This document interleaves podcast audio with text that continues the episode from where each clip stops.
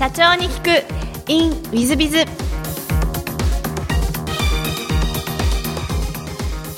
ィズビズの新谷です。先週の続きをお聞きください。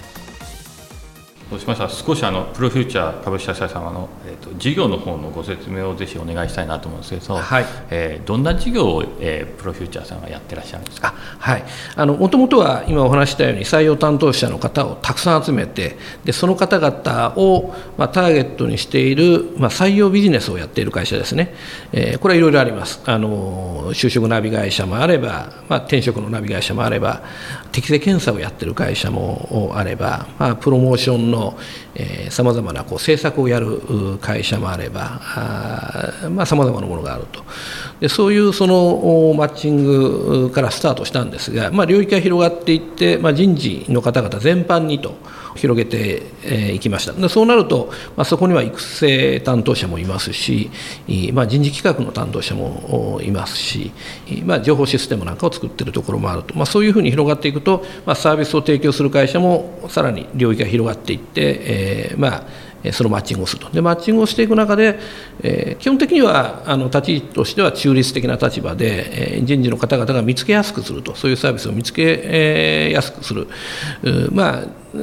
サービスを提供する会社側からすると自分たちのサービスを購入してくれるターゲットといち早く効率的に出会える場を提供するということで、まあ、双方にとってより良いこうマッチングをしていくということをあのサービスとしてやってましてで、まあ、領域が広がる中で2000 7年に創業してから2010年に、まあ、HR プロというふうに社名を変えたんですが2015年にはプロフューチャーというふうに社名を変えてます人事のそのマッチングサイト自体は HR プロというサイトのままで今でもそれはあのそのサイト名で継続してるんですけども領域をですね経営者向けにちょっと広げてきまして、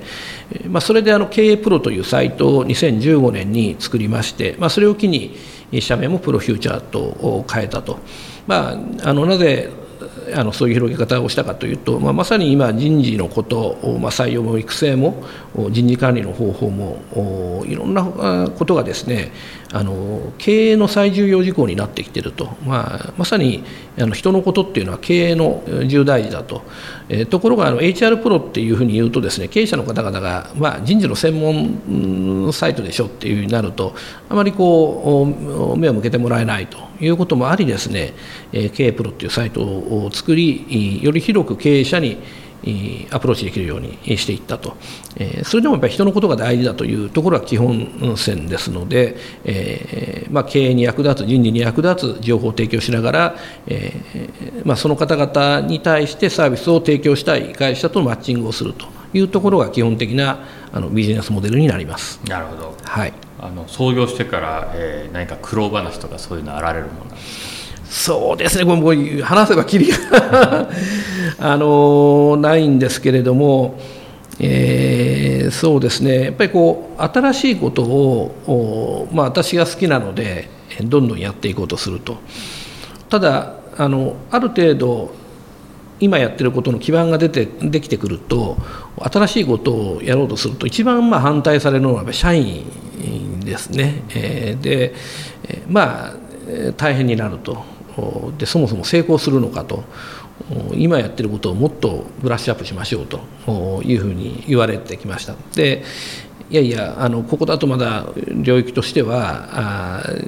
まあ、成長性を考えると閉じこもってる場合じゃないと広げていきたいと新しいことをやろうと言ってもいやそれに対して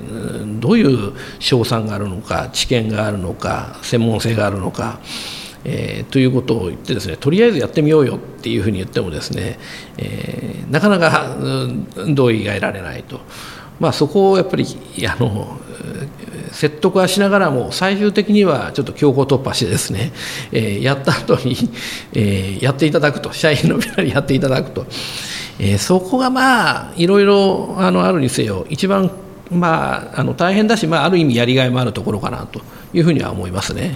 あの多くの社長が悩む。そうですね。悩んでらっしゃるというか、はいはい。実践されてらっしゃるといいますか苦労されてらっしゃいますかという感じでいらっしゃいますけども。ちょっと違うご質問をまたさせていただければと思うんですが、あはい。えっと、好きなことにあの、えー好きなものにですね、えー美味しい食事お酒ということで、はい。お酒は結構毎日のように飲まれるんですか？あ飲みますね。あじゃ私と一緒で、あそうですね。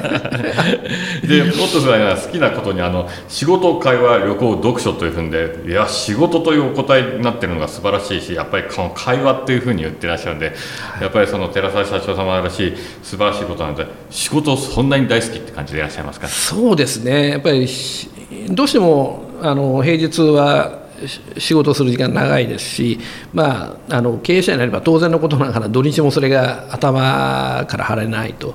あ、それを嫌だと思ってやってるとですね、まあ、人生面白くないのでいかにそこを楽しくやるかと。私よく話をするんですけどあの客観的に見て、えー楽しい仕事なんてないと。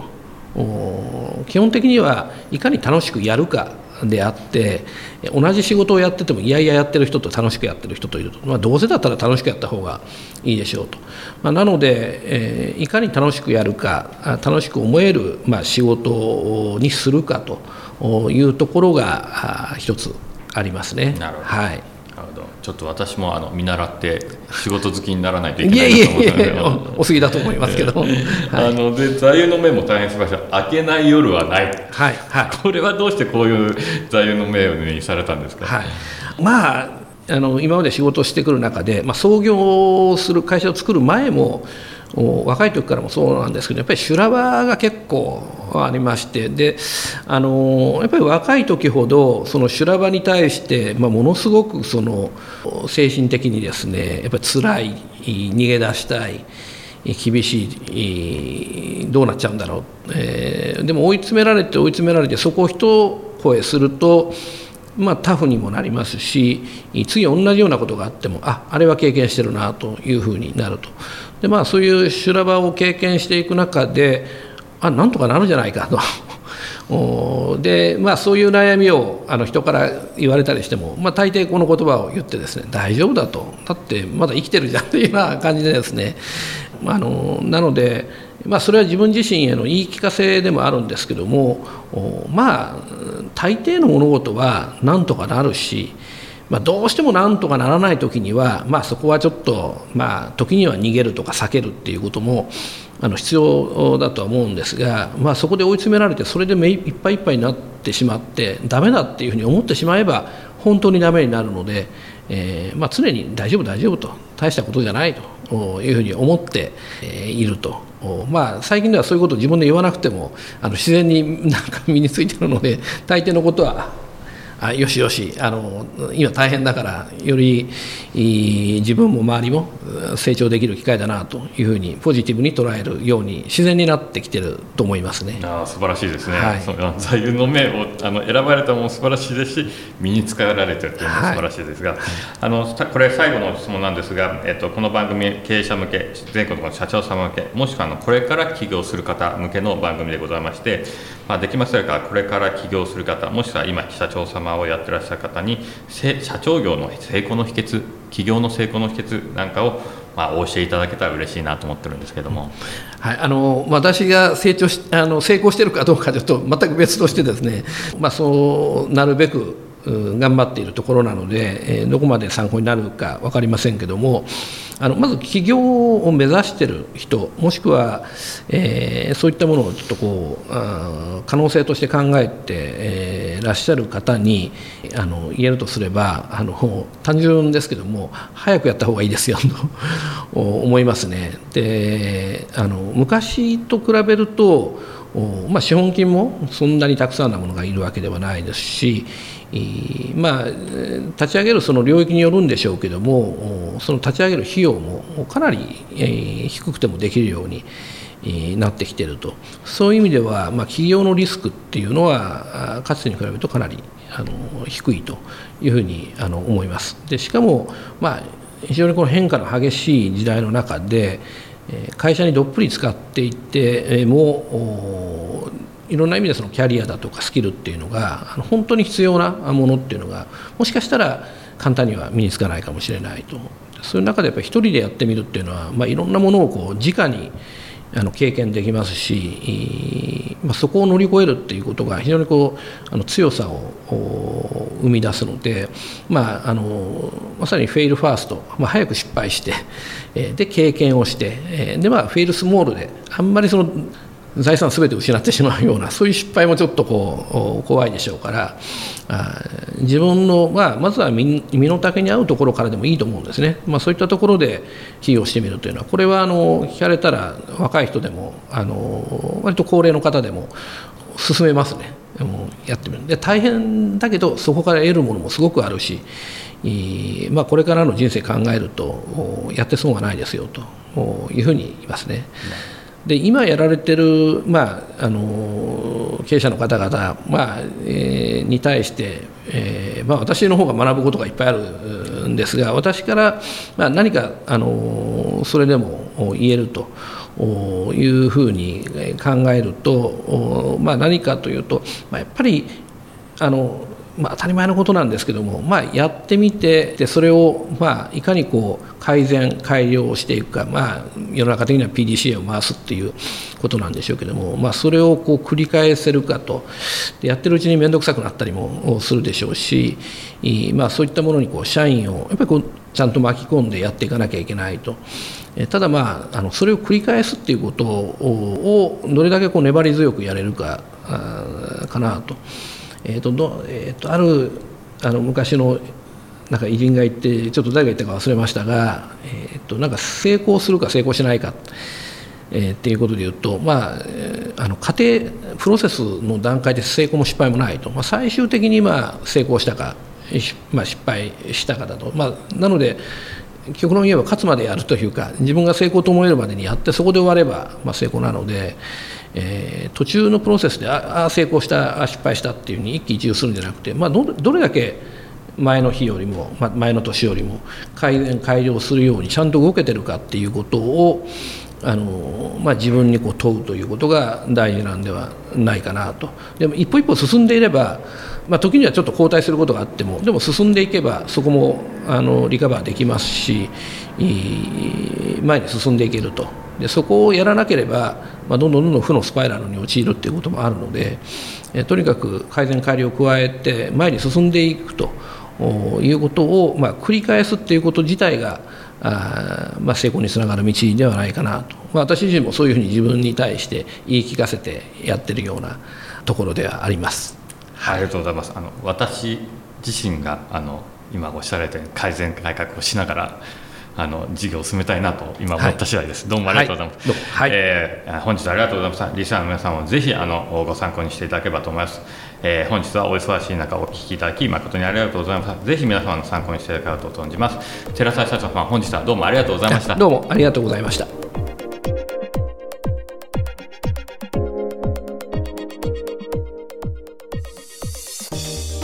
えー、本日の社長に聞くインウィズズは寺澤社長様でいらっしゃいました。寺澤社長様のお話を聞いて、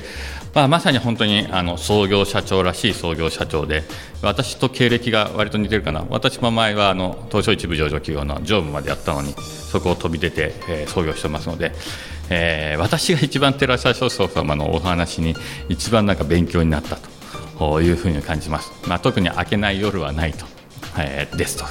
まあ、ある意味、えー、成功するまで諦めない、えー、というようなお話もございました。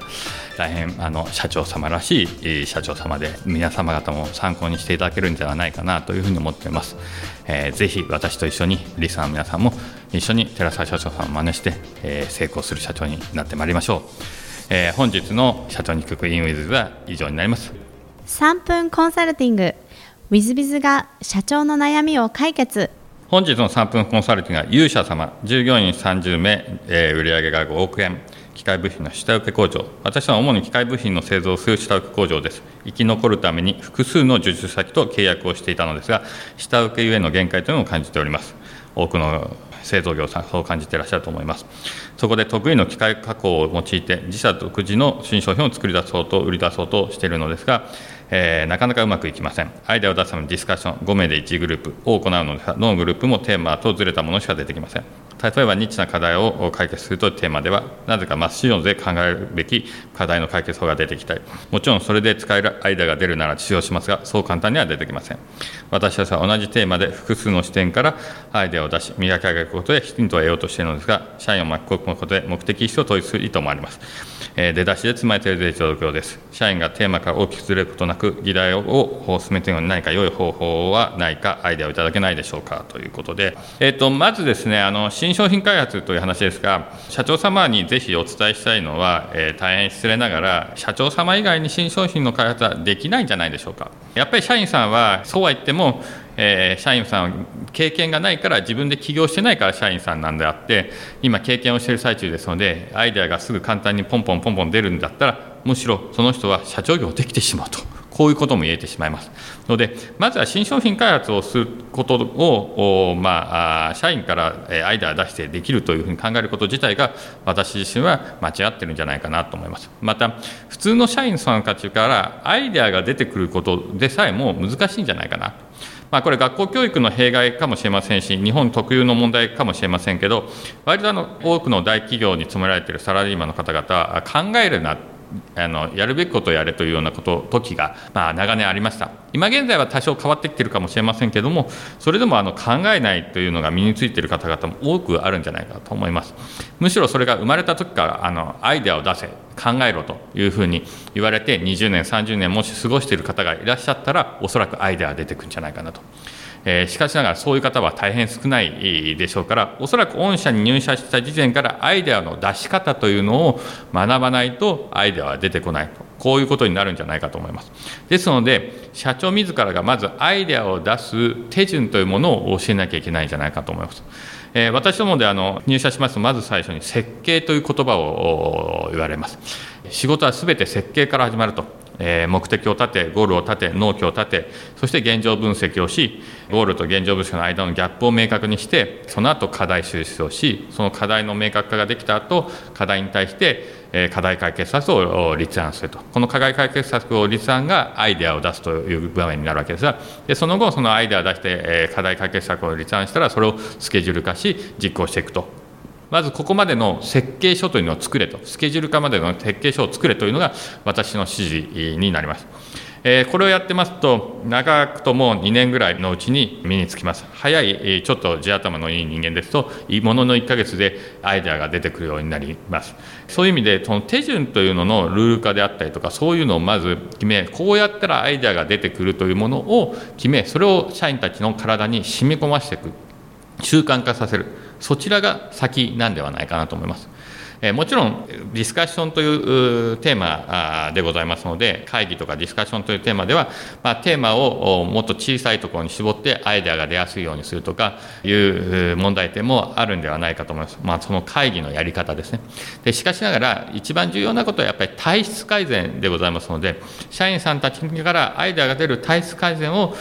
地道に身につけてさせていくということが大切なんじゃないかと思います。これはもう数ヶ月でできるなんていうことはございません。やっぱり1年2年3年かけてみんなが変わってきて後から入ってくる社員もそれが当たり前の先輩たちを見て自分もアイデアを出せるようになるとこういうふうな手順でしょうから、まあ、ある意味組織風土の改善企業文化の改善とほぼ一緒でございますのでそこからやらなきゃいけないので簡単にはうまくいかないんだというふうにまずは腹を決めていただくことが重要なんじゃないかと思います。まあ、その際にもう一度お話ししますと、新商品の開発は、え、社長にしかできないというところから、万万が一社長さん以外から社員さんから愛が出てきて商品が開発されたそれこそ素晴らしいことですし、えー、褒めたたえることだと思いますのでそういう時が来たら本当にあの体質改善ができたんだなと思われるのがいいんじゃないかなというふうに私自身は思います。ぜひあの実践していただいてまず頑張っていただければなというふうに思います。本日の3分コンサルティングはここまで。